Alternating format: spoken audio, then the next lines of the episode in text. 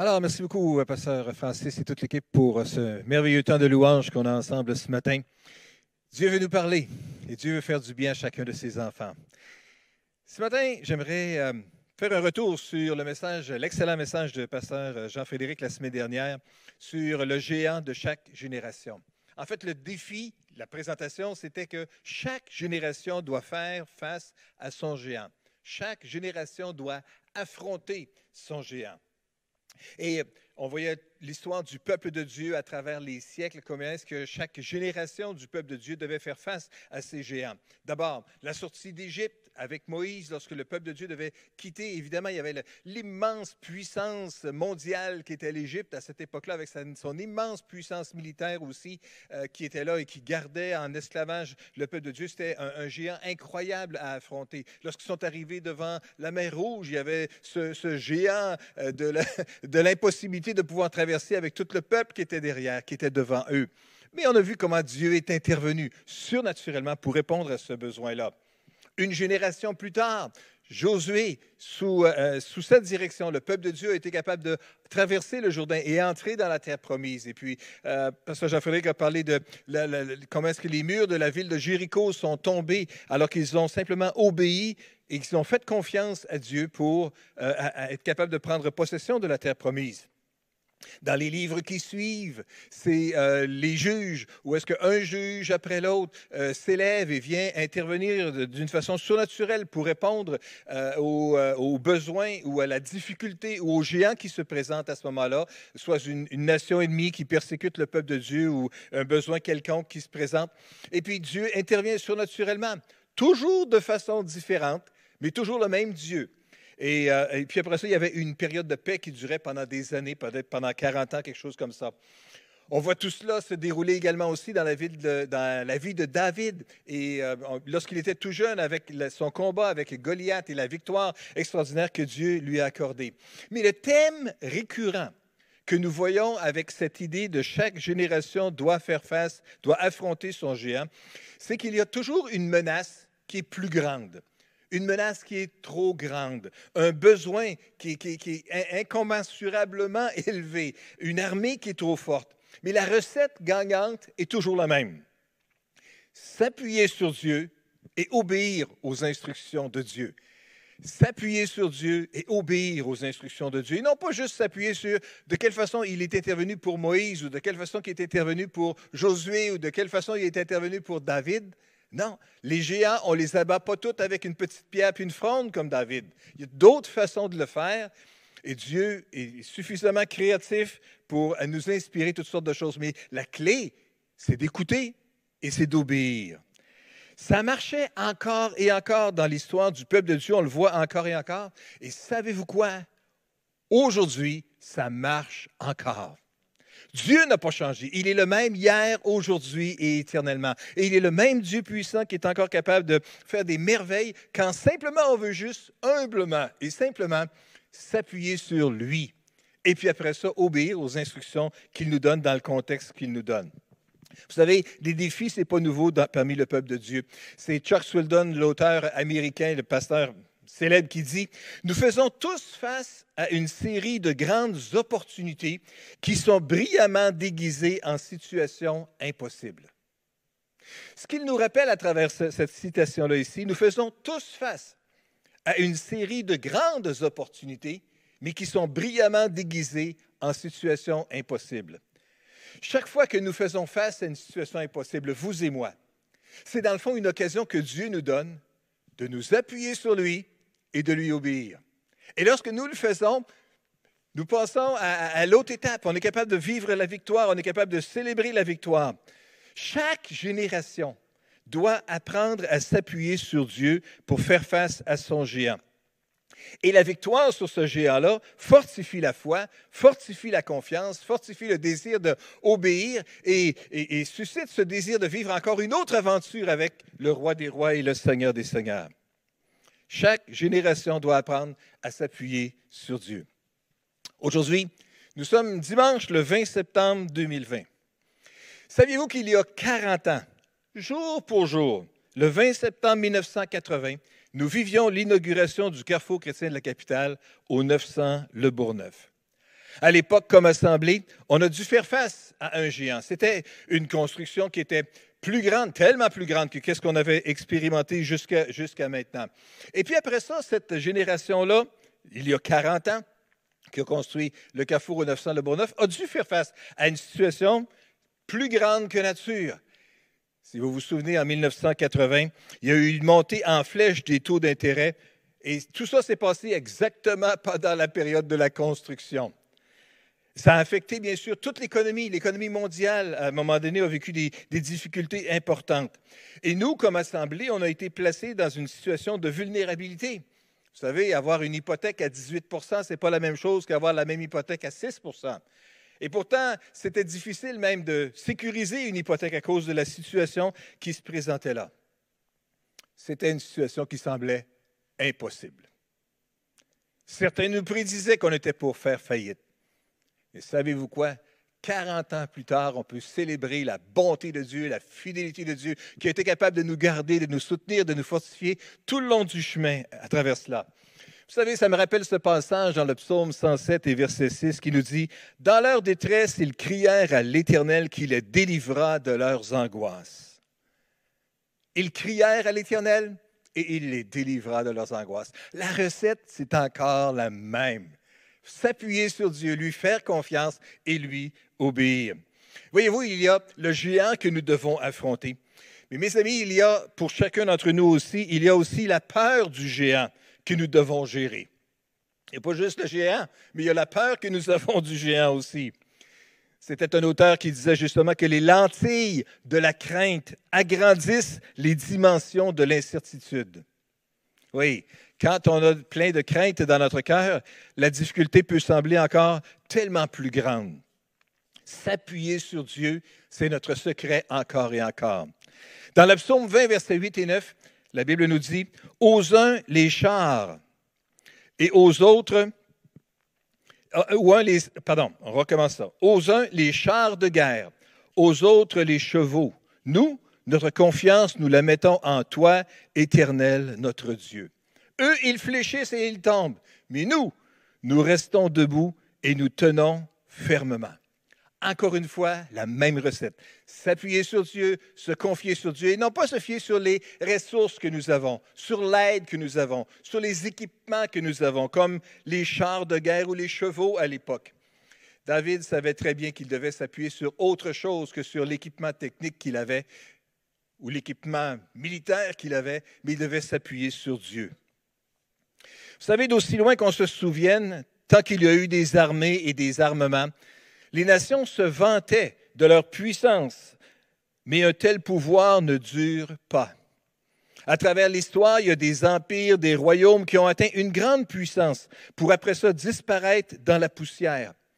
Mais David, dans ce psaume-là ici, savait, lui, que la véritable force de sa nation n'était pas son armement, mais plutôt dans sa capacité d'adorer Dieu, la capacité de se plier devant Dieu, d'invoquer Dieu.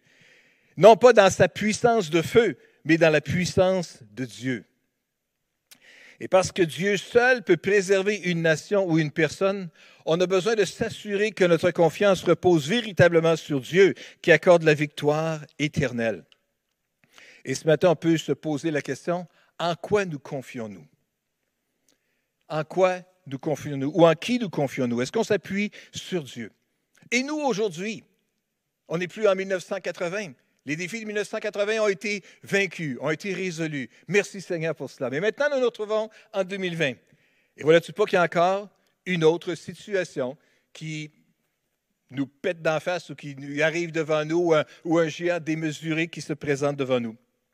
Vous savez, hier, lors de la, on a eu une réunion d'information des membres officiels au Carrefour chrétien de la capitale, ici même dans cette salle, et nous avons été informés qu'il y a eu des dépassements de coûts qui semblent être de l'ordre de 6% par rapport au budget. En fait, il s'agit d'un montant de 787 000 Et qu'est-ce qu'il y a là-dedans? Bien, qu'est-ce qu'on a fait? euh, euh, euh, qu'est-ce qu'il y a là-dedans? Il y a toutes sortes de, montants qui ont été sous-estimés au niveau des équipements, au niveau de, l'aménagement. il y a peut-être des difficultés de, prévision ou de bonne estimation par nos professionnels aussi qui sont en cause. Il y a des ajouts qui ont été faits au projet, pas parce qu'on voulait avoir plus grand. On n'a jamais changé les plans, on n'a jamais changé la formule en tant que telle, mais il y avait des, choses, du nouveau des, couvre-planchers, par exemple, de l'insonorisation dans les murs, euh, au niveau de l'armature, de l'acier, de la ventilation, le remblai, l'excavation. Il y a eu toutes sortes de choses comme ça qui se sont ajoutées. Il y avait des frais de construction pendant l'hiver qui ont amené euh, pour au moins un 200 000 de frais supplémentaires. Il y, a des, il y a des litiges avec notre entrepreneur aussi qui sont là-dedans. Puis il y a des choses qu'on a oubliées, il y a des choses qu'on a échappées. Un besoin, un géant, une difficulté, quelque chose qu'on n'a pas prévu se présente devant nous. Qu'est-ce qu'on va faire devant ça? Est-ce qu'on craint? Non, on s'appuie sur Dieu et on obéit à ses instructions. Ça marchait dans le temps, ça marche encore aujourd'hui. Ça marchait il y a 40 ans et ça marche encore aujourd'hui. Et je sais qu'on va célébrer Dieu dans quelques années en se réjouissant d'une manière extraordinaire en disant, Seigneur, tu nous as aidés à vaincre encore une fois. Et savez-vous quoi? Dieu veut convaincre pour nous euh, fortifier notre foi et notre confiance en lui parce qu'il y a tellement plus de combats devant nous autres encore, comme assemblée à livrer, pour être capable d'annoncer l'Évangile à cette, à cette population dans la ville de Québec où est-ce que Dieu nous a placés. Il y a tellement de combats encore qui sont devant nous. Mais Dieu veut fortifier notre foi une étape à la fois. Et ce combat-ci n'est juste qu'une étape dans toute cette préparation-là que Dieu veut nous donner pour l'avenir aussi.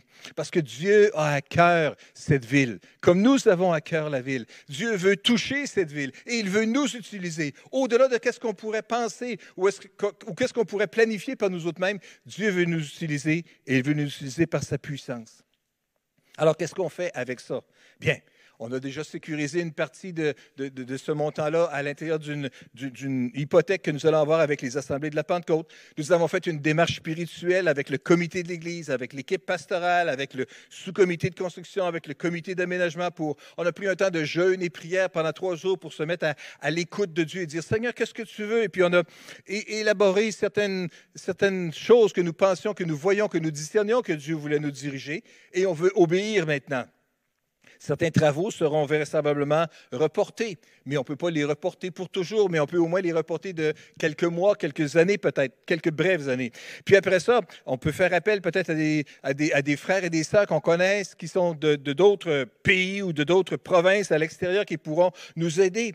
Mais nous pouvons également humblement présenter le besoin à chacun d'entre nous aussi et dire, voilà, le géant qui est devant nous. Et, on peut juste se mettre à l'écoute de Dieu pour voir qu'est-ce que tu veux nous diriger à travers ça, Seigneur? Qu'est-ce que tu veux que je fasse, moi, comme personne, à travers ça? Nous avons un géant devant nous. Et Dieu nous invite à faire face à ce géant-là. Nous devons faire face à notre géant. Voici le géant qui se présente devant nous. Nous devons faire confiance à Dieu, oui. Nous devons ignorer la réalité du défi. Non, on doit réaliser le défi. On doit donc demeurer confiant mais sans minimiser la réalité du défi qui est devant nous.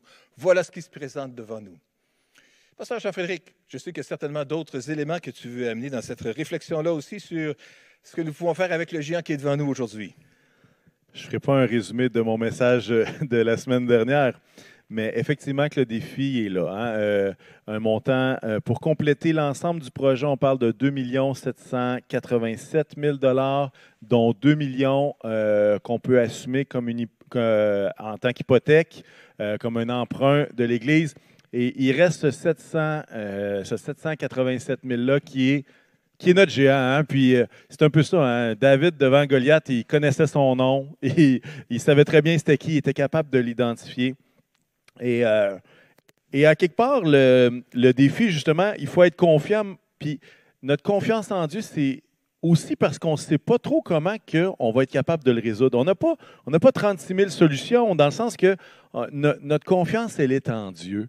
Et puis, euh, oui, euh, il y aura des partenaires extérieurs à l'Église. On a des, des, églises partenaires. Il y a d'autres choses qui vont... Il y, a, il y, a, des démarches réelles qui vont se faire. Il y a des téléphones qui vont se faire pour justement recevoir une aide à l'extérieur de, de, la Ville de Québec, peut-être à travers le Canada, peut-être même à travers d'autres contacts que, que vous et moi avez.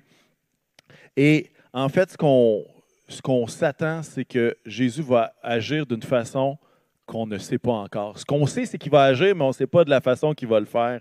Et, et je ne sais pas si vous êtes comme moi, mais Mais quand on arrive devant une nouvelle comme ça, ça nous déstabilise. Hein. Euh, entendre une, mauvaise nouvelle ou entendre une nouvelle qu'on aurait aimée différente, ça peut provoquer toutes sortes de euh, réactions émotionnelles, toutes sortes d'émotions. Et puis, je lisais cette semaine un, article et, ça parlait justement de la réaction euh, quand une personne apprend un diagnostic de santé qui, devient précaire.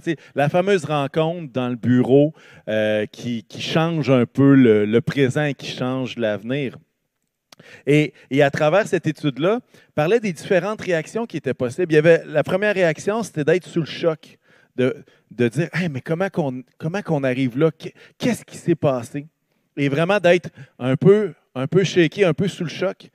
Il y a la réaction d'avoir peur aussi qui est, qui est souvent présente. Il y a la réaction d'être triste. Il y a des personnes qui, lorsqu'ils reçoivent une mauvaise nouvelle comme ça, puis là, on parle de la santé, mais on va faire un lien avec notre situation, ils sont capables de l'accepter dans le bureau. Il y en a d'autres qui voient une perte de contrôle. Il y en a qui s'en font pas trop. Et, à travers tout ça, il y a un large spectre qui fait en sorte que la personne qui est assise à côté de vous, probablement qu'elle n'a pas la même réaction face à cette nouvelle euh, que vous-même. Et euh, je veux juste euh, mentionner, c'est que nos, émotions sont là pour il nous révèle quelque chose. Et si on est sous le choc ou si on est dans la crainte, ça nous révèle quelque chose sur nous et ça nous révèle l'endroit où est-ce que Dieu doit agir, l'endroit où est-ce que Dieu doit rassurer dans le cas où est-ce qu'on est, on a peur ou qu'on est sous le choc. De la même façon, et il y a tout un cheminement qui doit se faire. Et pour être très franc et honnête avec vous, puis là, je vais vous parler pour moi personnellement, mais je devine très bien qu'il y en a plusieurs autres qui ont vécu un peu ce même cheminement-là dans les équipes de construction, sous-comité, comité d'aménagement, équipe pastorale, comité de l'Église. C'est qu'on a appris ce 787 000-là il y a de ça quelques semaines. Et à travers le processus, il m'est arrivé d'être sous le choc. Il m'est arrivé d'avoir peur de ce que l'avenir nous réserverait. Il m'est arrivé aussi d'avoir de la tristesse parce que je comprenais qu'il y a des choses qu'on ne pourrait pas faire, qu'on voulait faire. Euh, il m'est arrivé aussi de ne plus me sentir en contrôle de ce qui se passait ou d'avoir l'impression qu'on n'avait plus le contrôle. Puis, il y a certaines personnes qui l'acceptent plus facilement que d'autres. Je dois avouer que pour ma part, c'est quelque chose qui, qui est beaucoup plus difficile à digérer que d'autres personnes. Et, et, ça, ça créait de l'anxiété, ça créait toutes sortes de choses. Il m'est arrivé aussi d'être découragé il m'est arrivé aussi d'être confiant. Il m'est arrivé de réfléchir aux promesses de Dieu et de voir que Dieu est fidèle. Il m'est arrivé de réfléchir à l'appel spécifique que Dieu a pour cette Église ici au Carrefour chrétien de la capitale à Québec et de dire Waouh, qu'est-ce que Dieu veut faire? Il m'est arrivé que Dieu m'a rassuré. Il m'est arrivé d'avoir une foi très grande sur ce que Dieu allait accomplir à travers la situation dans laquelle nous étions. Il m'est arrivé de rêver avec lui. Et, là, vous êtes coudon, tu as vécu toute une gamme d'émotions, mais c'est exactement ça, vivre avec un géant devant nous. C'est qu'il y a des moments où est-ce que Dieu nous donne une dose de foi. Il y a des fois où est-ce que Dieu nous rassure. Et il y a d'autres fois où est-ce qu'on vit cette crainte ou ce, choc-là. Mais moi, ce que j'ai compris à travers, puis là, c'est des, semaines, c'est des années, c'est des mois, hein? Euh, le projet de construction, ça ne date pas d'hier j'ai réfléchi à tout ce processus-là, puis ce que je me suis rendu compte, c'est qu'à travers tout ça, j'ai grandi. À travers tout ça, ma foi a grandi. Et à travers tout ça, j'ai compris que mes émotions ou ce que je vivais était un thermomètre qui m'indiquait où est-ce que j'en étais. Et après, et là, je, dois vous avouer que euh, les émotions, ce n'est pas fini pour la vie. Là. Il y en aura d'autres. Il y aura d'autres situations, il y aura d'autres victoires, puis il y aura d'autres matchs nuls, disons. Il y aura peut-être d'autres défaites, je ne sais pas. Mais j'en souvenais à une conclusion qui fait quatre mots, et c'est ce que je veux vous présenter ce matin. Et ces quatre mots-là, ça dit En lui, je crois. En Dieu, en Jésus, je veux croire. Et un peu ce que Pasteur Paul disait tout à l'heure, l'idée que, tous les, les, géants sont vaincus à travers la confiance qu'on peut avoir en Dieu et cette assurance-là que c'est lui qui mène la barque. Et à travers les prochains mois, à travers les prochaines années, on veut euh, convier l'Assemblée à entrer dans ce projet euh, de croissance spirituelle pour notre Assemblée qui aura comme nom En lui, je crois. Et c'est un projet qui vise à nous préparer à entrer dans ce bâtiment-là, non pas uniquement physiquement, mais spirituellement. C'est un projet qui vise à nous rendre sensibles à ce que Dieu veut pour nous aujourd'hui.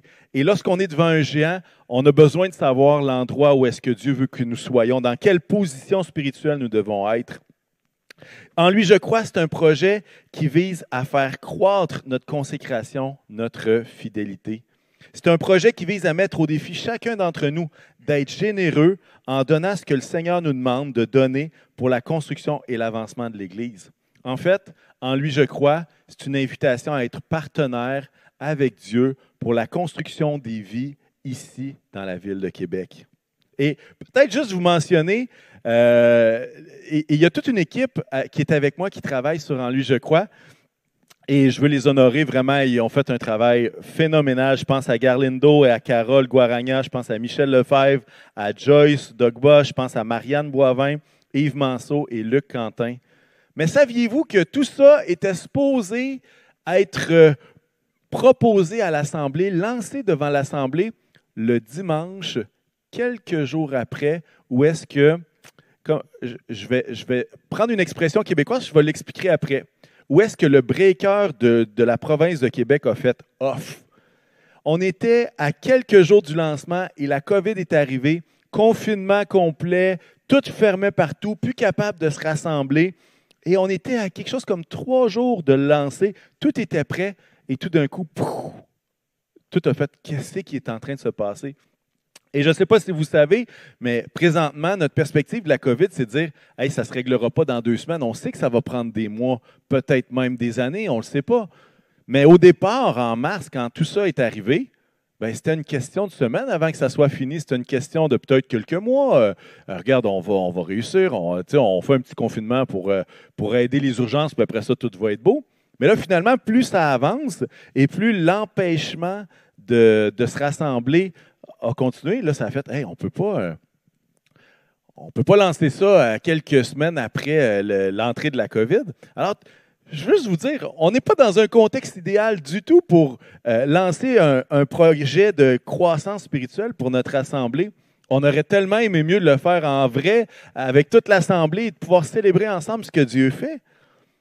Mais Dieu nous place des fois dans des contextes qui ne sont pas idéaux mais ça ne l'empêche pas d'agir.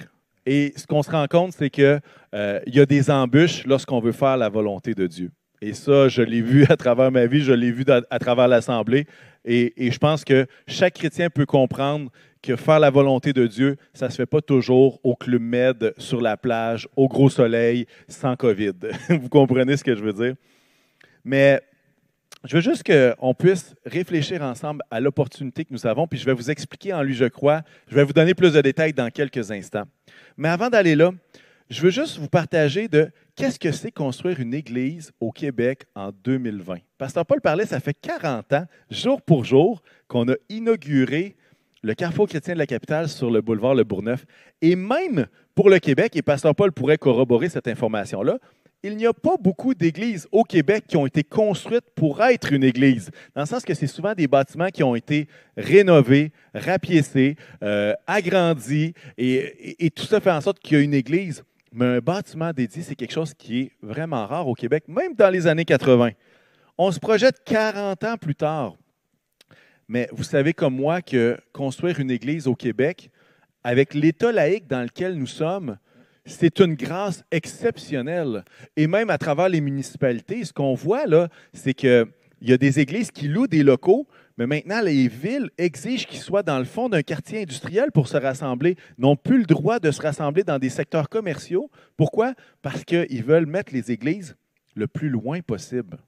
Est-ce qu'on réalise l'opportunité qu'on peut avoir de bâtir une église en 2020 et, je vous dis, demain matin, il y a quelqu'un qui lève la main en disant Hey, moi, je viens des États-Unis, je veux bâtir une nouvelle église. Où est-ce qu'il faut que à qui il faut je parle pour avoir un permis?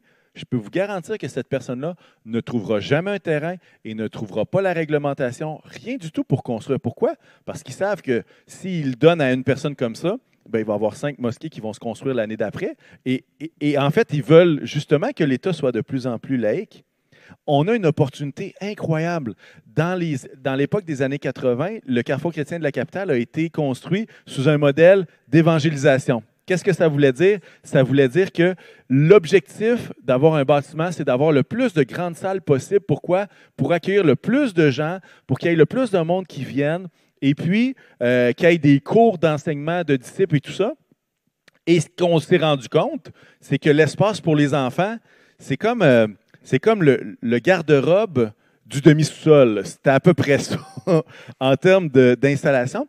Et puis là, on a l'opportunité, non pas de dire, hey, une église d'évangélisation, c'est pas bon. Au contraire, ça a été exactement ce que Dieu voulait pour nous à travers les 40 dernières années.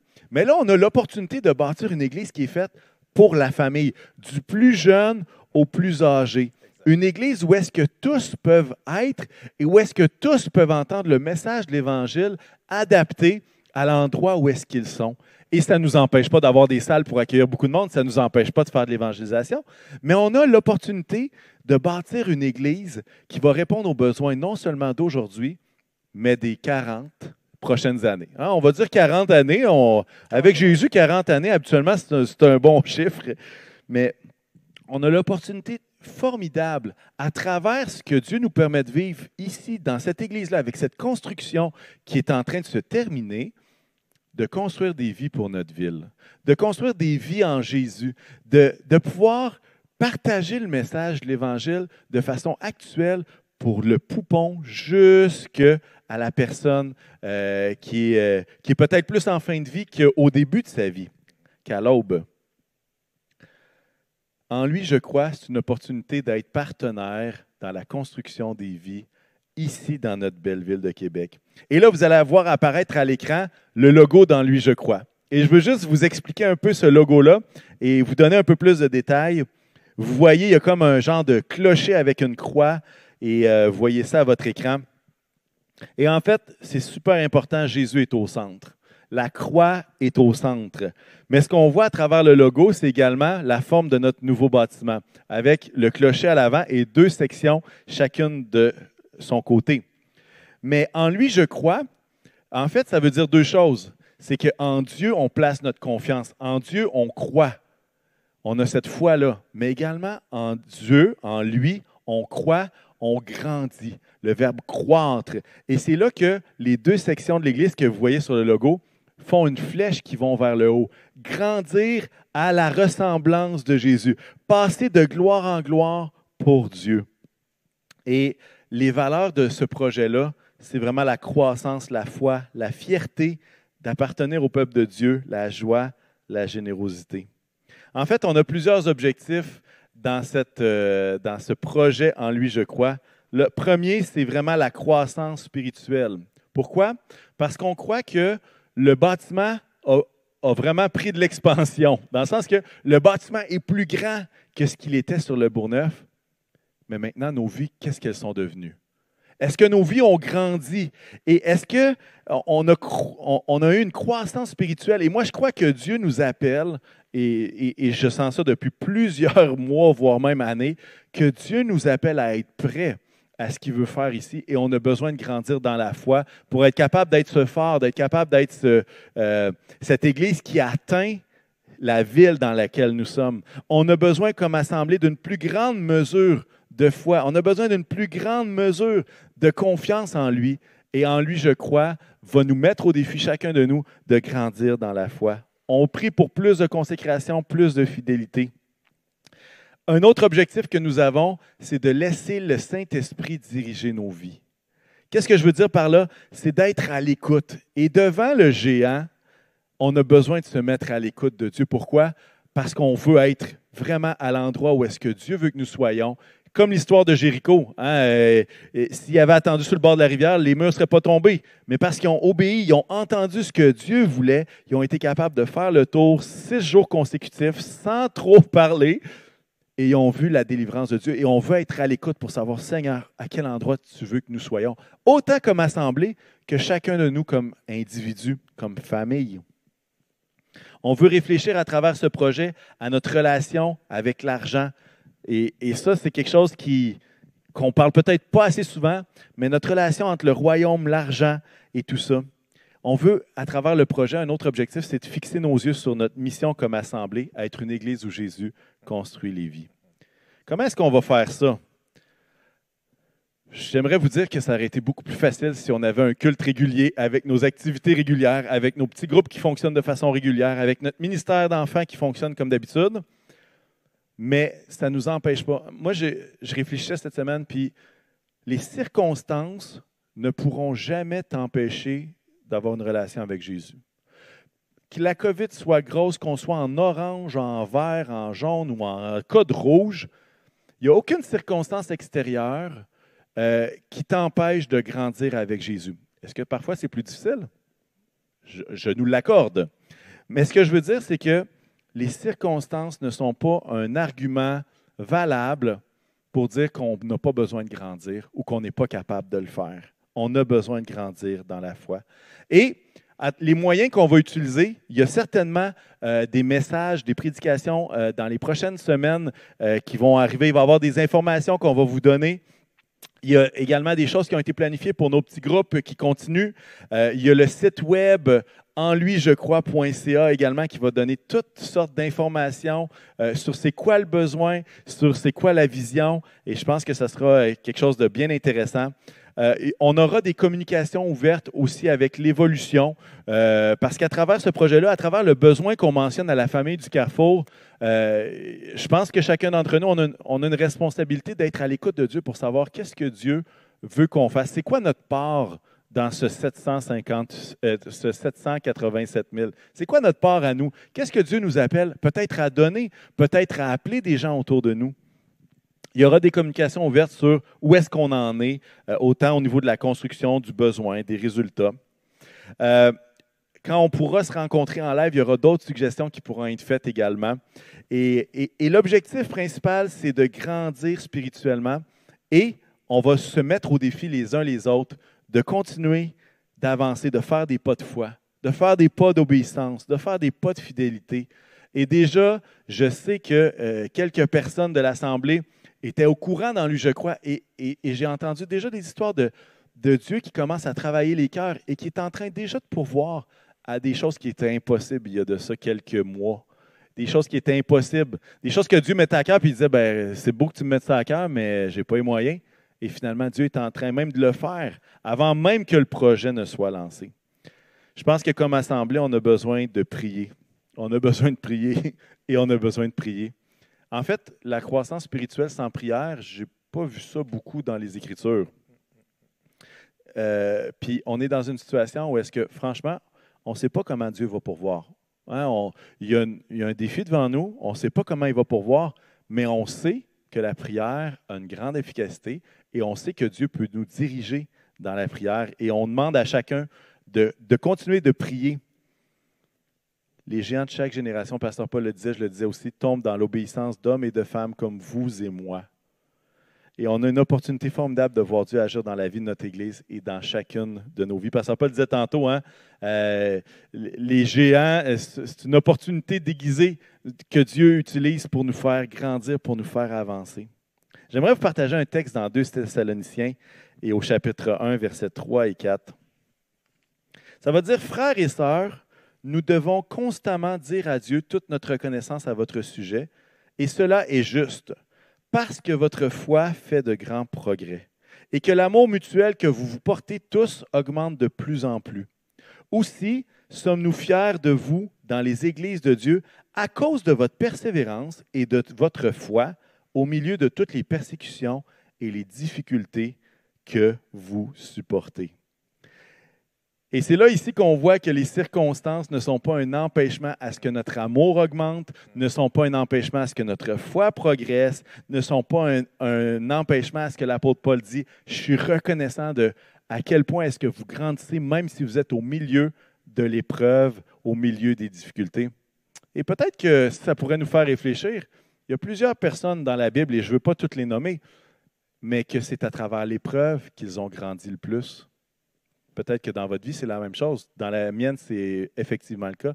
C'est dans des cas, dans des situations qui étaient impossibles, où est-ce que Dieu s'est révélé et m'a fait grandir d'une façon, d'une façon incroyable.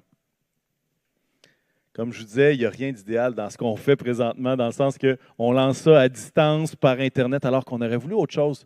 Mais franchement, Dieu est souverain et il connaît toutes choses. Maintenant, le besoin, on l'a exprimé de façon claire. Peut-être vous dites, mais c'est quoi le rapport entre la croissance spirituelle puis l'idée d'avoir un besoin financier? Ben, moi, j'aimerais vous dire qu'il euh, y a un lien entre les deux. Est-ce que l'idée de l'argent, c'est le seul moyen que Dieu utilise pour nous faire grandir spirituellement? Ce n'est pas ça que je suis en train de dire du tout. Mais ce que je suis en train de dire, c'est que lorsqu'on fait des pas de foi et lorsque Dieu nous met au défi, même à travers nos finances, hein, mettez-moi au défi où vous verrez les écluses des cieux s'ouvrir. Euh, il y a quelque chose là qui est un point majeur dans notre société où est-ce que lorsqu'on est trop attaché à l'argent, qu'est-ce qui se passe? On a de la misère à être attaché à Dieu. Hein? Et il y, a un lien entre les deux. Et dans les prochaines semaines, on va continuer d'en parler. Mais je veux juste vous mentionner qu'en lui, je crois, ce n'est pas, euh, pas une campagne de financement. là. C'est un projet pour grandir dans la foi et être obéissant à ce que Dieu veut que nous fassions. Mais, parallèlement à ça, il y a effectivement un besoin dans lequel je crois que Dieu veut nous interpeller chacun d'entre nous. Maintenant, je veux parler au nom de, l'équipe Pasto, de l'équipe euh, du sous-comité de construction, les gens qui travaillent. On n'est pas en train de vous dire aujourd'hui, hey, nous, on a fait notre job, là. On a euh, fait des plans, on a euh, permis que la construction soit faite, puis maintenant, on veut que le fardeau soit tout sur vous. Ce n'est pas ça qu'on est en train de dire. Mais en lui, je crois, ce qu'on est en train de dire, c'est est-ce que vous voudriez porter ce fardeau-là avec nous? Est-ce que vous voulez porter ce rêve avec nous pour notre ville, pour la construction euh, des vies dans notre, dans notre belle ville de Québec? Est-ce que vous voulez vous tenir avec nous dans la brèche pour intercéder afin que Dieu puisse agir de façon puissante encore aujourd'hui et pour les 40 prochaines années? Est-ce que vous pouvez imaginer lorsque les gens ont construit le 900 boulevard Le Bourgneuf et qui se sont mis à prier devant le géant est-ce que vous pensez vraiment qu'ils imaginaient tous les gens qui ont donné leur vie au Seigneur depuis les 40 dernières années? Est-ce qu'ils imaginaient tous les enfants qui ont entendu parler de Jésus à travers les 40 dernières années? Est-ce qu'on pense à toutes les retraites de leaders, retraites de jeunesse, retraites de femmes, euh, retraites des hommes et tous ces moments où est-ce que Dieu a fait vivre des moments d'éternité avec des hommes, des femmes, des enfants, des jeunes? Jamais il aurait pu imaginer tout ça. Bien, on est devant la même situation. Est-ce que vous voulez vous tenir avec nous dans la brèche pour intercéder, non pas juste pour aujourd'hui, mais pour les 40 prochaines années?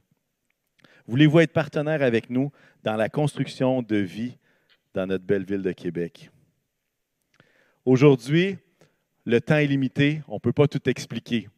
Mais ce que j'aimerais qu'on puisse faire, c'est d'être capable, chacun de notre côté, de, dire, de se placer devant le Seigneur et de dire Seigneur, que veux-tu que je fasse?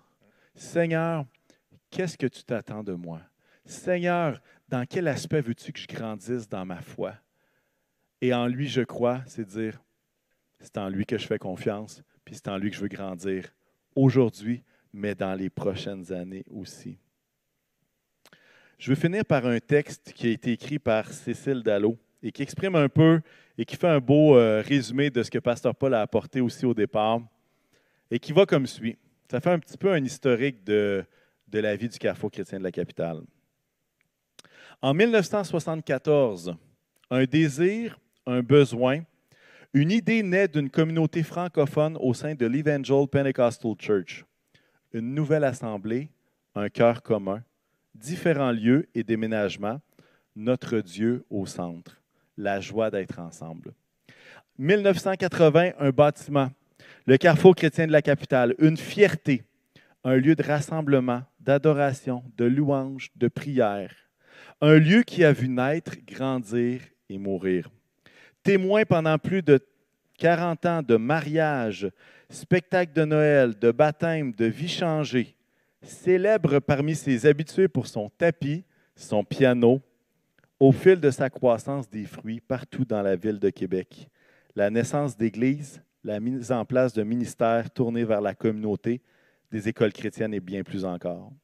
Le 3 juin 2017, un feu, un bouleversement, une épreuve, un accueil chaleureux par l'Église Vie Abondante, puis une relocalisation au Cinéplex Odéon Beauport, un besoin, un nouveau rêve.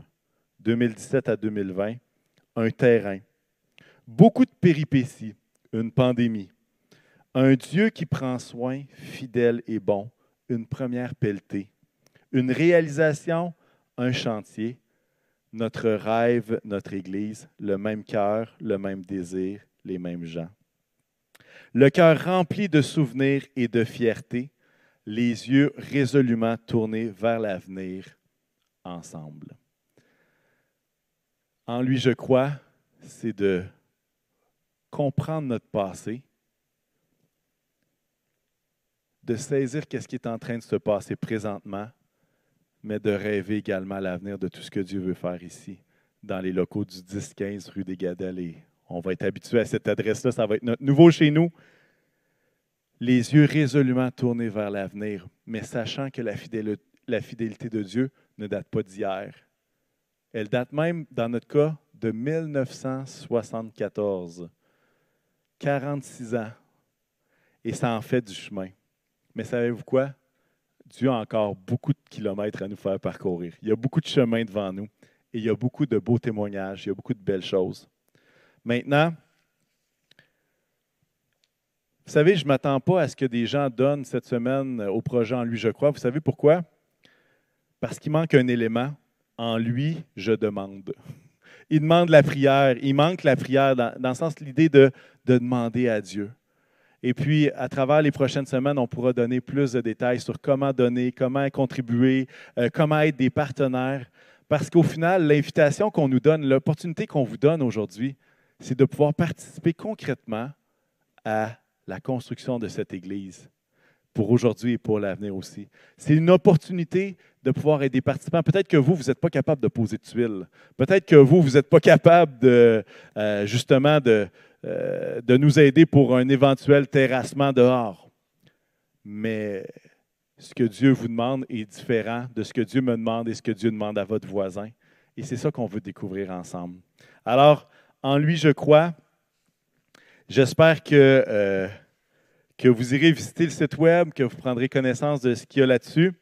Et, euh, je sais que dans les prochaines semaines, on pourra donner plus de détails mais j'espère que vous rêverez avec moi en disant ces quatre mots-là. En lui, je crois. Est-ce qu'on peut prier ensemble à ce moment-ci?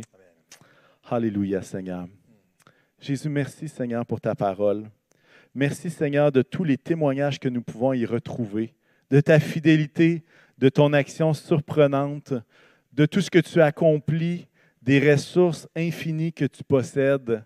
Et Jésus, on se place devant toi en disant, Seigneur, on a besoin de toi on a besoin de ta grâce. Hein. Comme on l'a dit ce matin d'entrée de jeu, que la grâce du Seigneur Jésus-Christ soit sur nous tous. Seigneur, c'est notre prière. Que ta grâce soit sur cette Église. Et que tu puisses, Seigneur, nous permettre, chacun d'entre nous, non pas d'être une famille dispersée, mais d'être une famille unie, ensemble, les yeux résolument tournés vers le rêve que tu es en train d'accomplir aujourd'hui dans notre belle ville de Québec. Seigneur Jésus, puisses-tu donner à chacun la sensibilité à ton esprit? Puisses-tu donner à chacun, Seigneur, pourvoir et, et, nous aider, nous donner le courage à faire des pas de foi, des pas d'obéissance, Seigneur Jésus, qui, qui vont nous permettre, Seigneur, que dans notre tête, nous aurons vaincu ce géant et ce sera simplement à cause de ta fidélité, à cause de ton action. Seigneur, puisses-tu faire du bien à chacun? Je te prie, Seigneur, que chacun d'entre nous, on puisse cheminer, grandir, réfléchir avec toi à travers tout ce qui est en train de se passer. Et merci, Seigneur, d'être avec nous. Nous reconnaissons ta bonne main, Seigneur, il y a de ça 46 ans. Et ta bonne main, Seigneur, qui nous a accompagnés jusqu'ici. Et tes promesses, Seigneur, qui continuent d'être bien en vigueur, que tu ne nous laisseras pas et que tu ne nous abandonneras jamais. Et Seigneur Jésus, puisses-tu aider chacun d'entre nous à entrer, à saisir, Seigneur, tes promesses et à rêver à ce que Dieu peut faire, à ce que toi, tu pourras faire dans les générations à venir, afin que tous puissent voir ta fidélité. Seigneur, nous décidons qu'en toi, nous croyons que tu vas bénir cette Église. Quand toi, nous croyons, Seigneur, que euh, tu vas pourvoir à nos besoins. Quand toi, Seigneur, nous allons grandir spirituellement. Quand toi, Seigneur Jésus, nous aurons, comme dans le texte de Thessaloniciens, plus d'amour les uns pour les autres, que nous aurons une foi qui passerait de progrès en progrès. Fais-nous grâce, Seigneur, je te le demande, dans le beau nom de Jésus. Amen. Et Amen. Un mot de la fin, Pasteur Paul? Ah, simplement, merci Seigneur pour ce message encourageant, Pasteur Jean-Frédéric. Et puis, on veut simplement vous souhaiter une bonne semaine à tous, bonne semaine de prière, d'intercession, de nous mettre à l'écoute de Dieu. Qu'est-ce que tu veux que je fasse, Seigneur, devant ce besoin-là? Et puis après ça, passer à l'obéissance. On se réjouira ensemble de la victoire que Dieu va nous donner.